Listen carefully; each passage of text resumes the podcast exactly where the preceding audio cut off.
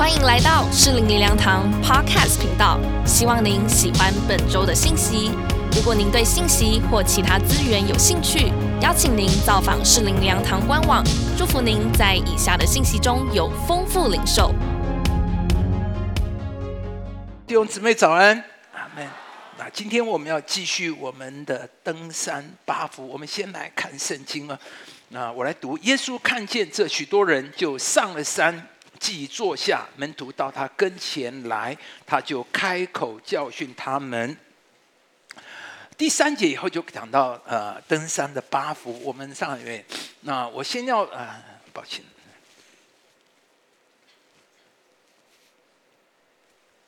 呃呃，你知道我们每一个人，我们生命里面有个最重要的我们的核心价值，我们的信念。我们的价值信念会决定我们怎么说话、怎么判断、怎么决定优先次序等等这些。你所有的反应都根据你里面的核心价值在判断。昨天我跟学生讲啊，他说：“你知道现在的孩子非常的困惑，因为他每天看到网络那些网红啊，那些唱的歌啊，啊，呃，那歌叫做呃，朦胧中我已经爱上了你这样子哈，哎。”这是多么的可怕！难怪很多孩子根本不懂什么叫做爱情，他以为，呃，朦胧当中，我就突然间就觉得那就是爱情。很多的错误的价值让孩子遍体鳞伤，你知道吗？很多的错误价值里面，酸言酸语在 F B 上面，你骂一句，我给你一句，哦，我就很威风，哦，我赢了啊，我赢了。看见那些网红那些表现，那些彰显出来的那个张狂的样子，他以为要这样，我才是人生才会才是胜利组。你知道，因为他们没有价值。建立在错误的面，但是感谢主弟兄姊妹。那什么是我们的核心价值呢？什么才是对呢？什么是错的呢？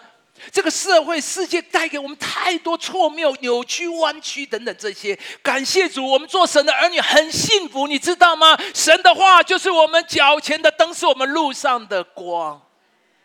神的话引导我们的人生，一人的路会如同黎明的光，越照越明。耶稣说：“我来了是要叫人得生命，并且得的更丰盛。”所以弟兄姊妹，回到圣经里面，每一天的日子，你活得稳妥，你知道吗？当我们活在里面，世界有很多的冲突，每一个做每个决定。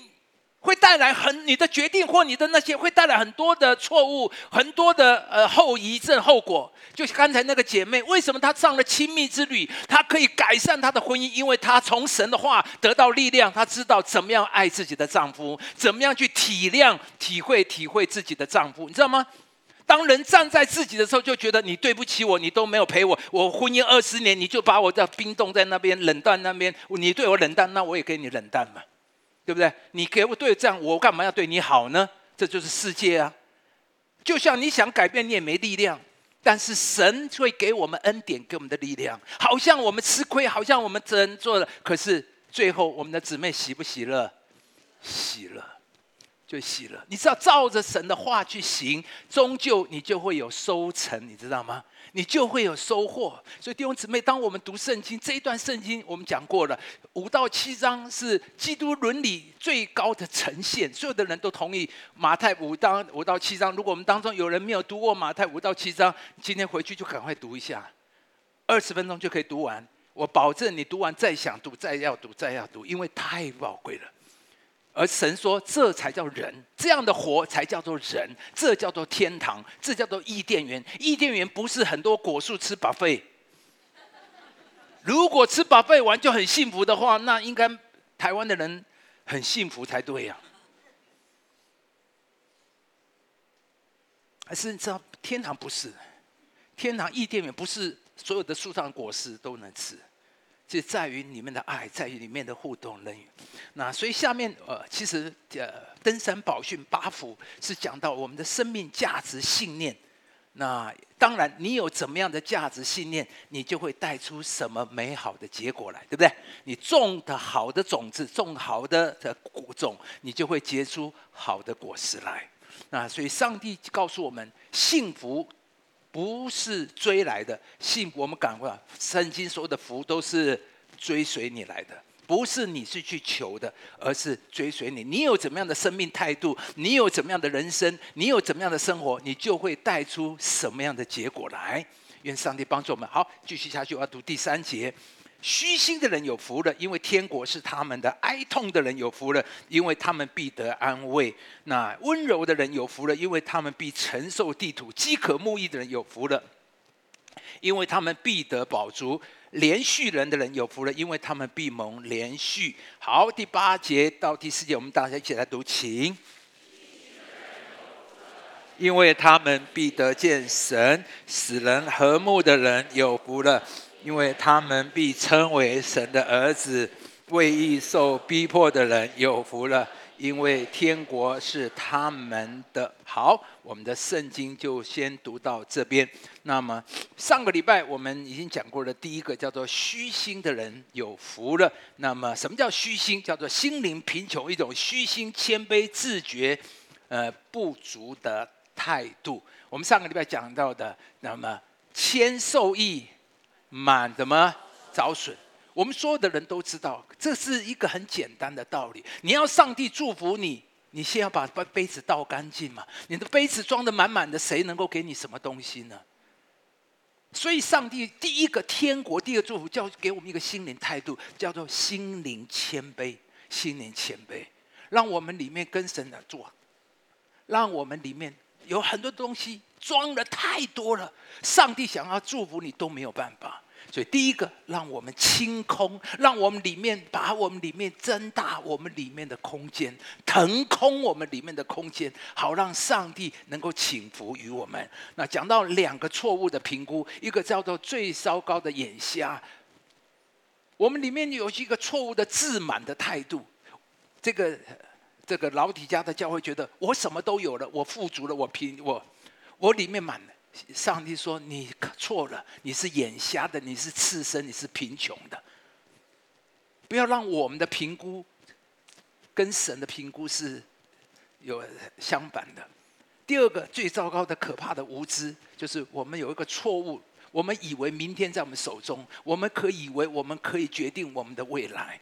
那么，等等这些，这些都带给我们错误的自满。”那第一个，这是我们讲到的虚心有福啊。今天因为时间的关系，那么牧师就选择第五个，叫做连续人的有福了。盼望明年我们可以再继续讲别的福，这样好。那我们之前叫注意听，前面四个八福四个里面，虚心的人、哀痛的人、温柔的人、饥渴慕义的人，都讲到个人的品格跟人的关系，跟神的关系。可是这一个连续人的有福了，是讲到我们跟人的关系，而我们怎么对人，其实就反映出我们里面是怎么样的一个人。请弟兄姊妹听，我们怎么对一个人，其实就反映出我们里面是怎么样的一个人。那这里讲到连续，英文用的两个字，第一个字叫做 compassion，叫做怜悯、同情、同理；第二个字叫做 mercy，慈悲、怜悯、仁慈、宽容。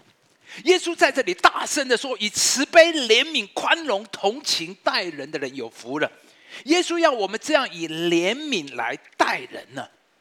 那没有人没有犯过错，而大多数人的犯的错都是明知故犯，而且常常是一而再、再而三的犯错。我们有人在小的时候偷过东西啊，我不晓得你偷过东西没有啊？我偷过了，真的啊，只是啊，有人饶了我。说真的，当你偷东西被逮到的时候，你希望人家怎么待你啊？你做学生，我们做学生的时候有可能作弊。当你作弊被老师逮到的时候，你希望老师怎么对你？考卷撕掉零分。当你开车超速或红灯右转被警察逮到，你是怎么回应的？哎呀，太好了，警察先生，请赶快开红灯呢。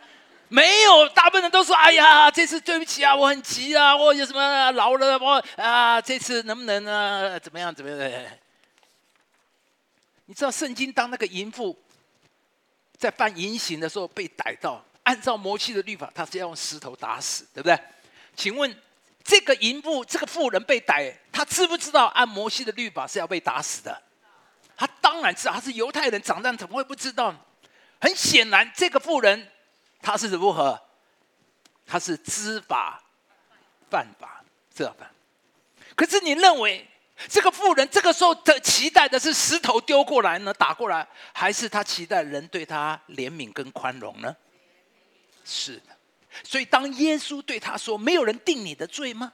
我也不定你罪的时候，从今不要再犯了。”他是多么的感激。你知道耶稣？我读这段圣经，我就看到两种心啊，一种是法利赛人的心，一个是耶稣的心。法利赛人的心就是好啊，你给我逮到了，Holy See 啊，对不对？他对法利赛人来，他想的就是怎么惩罚，他想的就是怎么样让我们审判，在他心里里面就是法律，你犯错了就要处罚。可是耶稣想的是。怎么挽回？怎么重建这个人？耶稣看到这个人里面的贫穷，看到他这里面的创伤，有哪一个女性是会想要做妓女的呢？没有。他里面有很多的创伤，所以耶稣想到的不是怎么处罚他，而是怎么挽回他。难怪耶稣说：“我也不定你的罪，从今以后不要再犯了。”其实。这个淫乱的妇人的故事，不就是我们的故事吗？每一次看到这个故事，我都充满了感恩，因为我就是这样的一个犯罪的人，不但犯罪，而且一次犯罪，两次犯罪，而主一次宽容，两次宽容，三次赦免，主给我一次机会，两次机会，再给我机会，因为我们的神正是怜悯人的神。有人说，圣洁是神冠冕上最大的一颗珍珠。当然，神是圣洁的。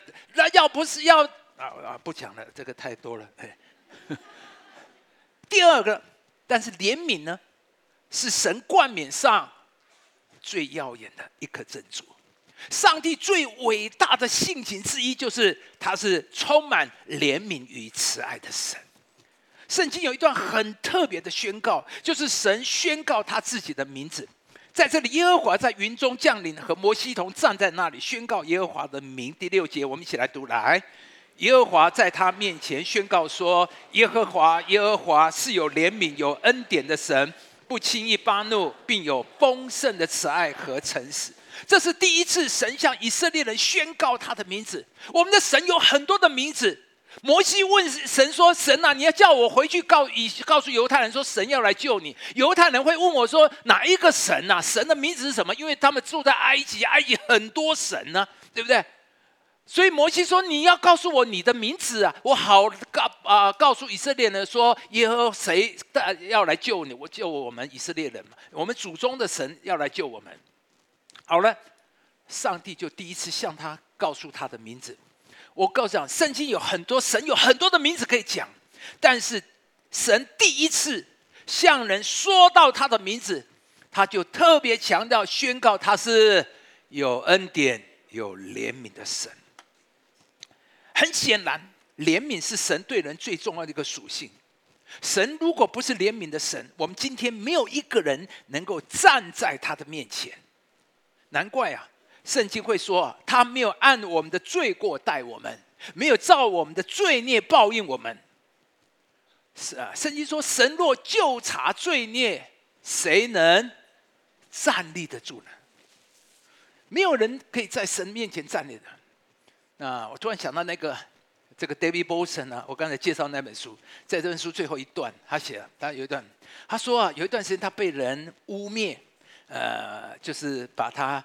呃，讲了很多他的呃错误啊，或者是呃让人怀疑他了。那譬如说牧师，对不对？呃，人家讲说，哎，你们的牧师哈，他是讲成功神学哦，他都不讲圣经哈，哎，然后他很危险哦，呃，他的教导有偏差哦，呃呃，或者是说，呃，他做了什么，你知道吗？所以 David Paulson 是一个学者，当别人这样讲的时候，他很难过。所以他说啊，甚至有些本来安排好的聚会，突然给他取消了，啊，因为别人觉得他的神学有问题等等这些，其实那些都不是事实，所以他心里有一些不平。他说：“我是不是应该发表一些公文，是要告诉人家这些都不是真的？啊，都是。”所以有一天他就祷告说：“神啊，他们怎么这样的污蔑我，讲我这些不对的事情？你知道神跟他讲说什么？”神跟他说啊，别人说你怎么的糟，都没有都没有比你真实的情况更糟糕。嗯别人怎么说你都没有比你真实的情况更糟糕。哇，他马上心就平下来了。是的，神说虽然你不好，可是我爱你到底。所以我们的神真的太好了。从这个故事我也学到，如果有一天真的人说我不好，我要承认。所以他说啊，他说他说后来他说我要写一本书啊。那本书人家说，我比你想的更糟糕，我比你说的更糟糕，哇！说真的，事实上是这样吗？是不是？那我会我讲，我们的神爱我们，怜悯，他知道我们的本体，但是他爱我们，所以耶稣说：“我喜爱什么？连续，不喜爱祭祀。”这点圣经里面讲到了，神喜爱连续。祭祀是不得已的弥补的手段，献祭杀流血是一个不得已，神不喜欢，神喜欢连续，但是回头过来，神喜欢连续，那你我喜欢连续吗？我们的心跟神靠近吗？还是我们喜欢审判？我们喜欢定罪？我们喜欢批评？上帝说：“我喜爱连续。”诗篇说：“父亲怎么样连续他的儿女，耶和华也怎么样连续敬畏他的人。所以神怎么样连续我们，他要我们也怎么样连续其他的人。一个连续人的人才是上帝的儿女。一个有怜悯心的人，他的心才像上帝的心啊。关于怜悯，我再多说一点。怜悯直接的。”应用或直白的来讲，就是按道理、按规矩，他都不配得，甚至按规定，他应该是要受罚的。但是怜悯就是在公义之外的慈心啊，所以怜悯就超越了对不对、合不合理、该不该得，在怜悯里面就不问对不对、合不合理、该不该得。浪子的故事是最明显的。是不是浪子浪荡的把家产败光了，在外面乱搞，然后弄得一身这个落魄、低落、遭殃，连猪吃的都要吃。后来想他要回家，他想他怎么见见面对自己的父亲，他里面充满了懊悔，他也觉得他不配，所以他看到父亲的时候，他说什么？父亲，我得罪了天，又得罪你。从此以后，我不配称为你的儿子，只要把我当故宫就好了。的确，按照公义，他该受惩罚，是不是？按照公义，他不配再称为父亲的儿子了。的确，可是这个父亲的怜悯，父亲儿子，可是父亲他的怜悯，他就跑过去抱着他的儿子，连连与他亲嘴，给他戴上鞋戒指，穿上鞋子，还给他。宰了肥牛肚，是的，这叫做怜悯。浪子不配，但是父亲怜悯。上两个礼拜，师母讲了葡萄园的这个比喻，大家还记得吗？那个下午五点才进葡萄园的工人，他得了多少工钱呢？一千银子。从早上七点进去的工作一整天，也是一千。到下午五点钟进去的也得一钱银子，他配不配得？不配得，他不应该得，他不可以不能得那么多。但是因为主人的怜悯，主人的怜悯，你知道吗？到了五点钟才进葡萄园，表示他一天都没有人怎么雇佣他。我在美国读书的时候，我就知道，呃，我们在洛杉矶有很多墨西哥人呢，他们都会。这一大早就到那边等着人家来雇佣，就是临时工啊，临时雇工。我想耶稣的时代很多都是这样，就是工人，就是一天打工，有一天工作就一天的工钱。啊，那你知道每一个故宫有些呃正在盖房子或你要清理呃后院的，你就会去找那临时工。你去了以后，你就开车去啊，我就看到嘛。然后有些人这个是啊，就点啊两个啊，他们就上车就开走了。哦，这两个叫。那如果你要找人，一定先找什么？壮的啊，健康的吗？我想这五点都没人要的，一定瘦瘦干干又干瘪的，然后还在那。那 如果你要找临时工，你要不要找这种？一定不要，对不对？一定不要。所以你知道吗？到五点还没有人雇佣，所以这个主人就说：“你怎么不进葡萄园工作？”那个人说什么？没有人雇佣我。所以你知道吗？没有人雇佣这五点，所以连有人雇佣都已经是怜悯，然后又给他一个钱银子是不配得的。为什么？因为主人怜悯，因为有一家七口人正等着这个爸爸拿了工钱回家，晚上孩子才有东西可以吃。所以在这里面，这个仆人这个人不配得，不值得那么多钱拿那么多钱，但是。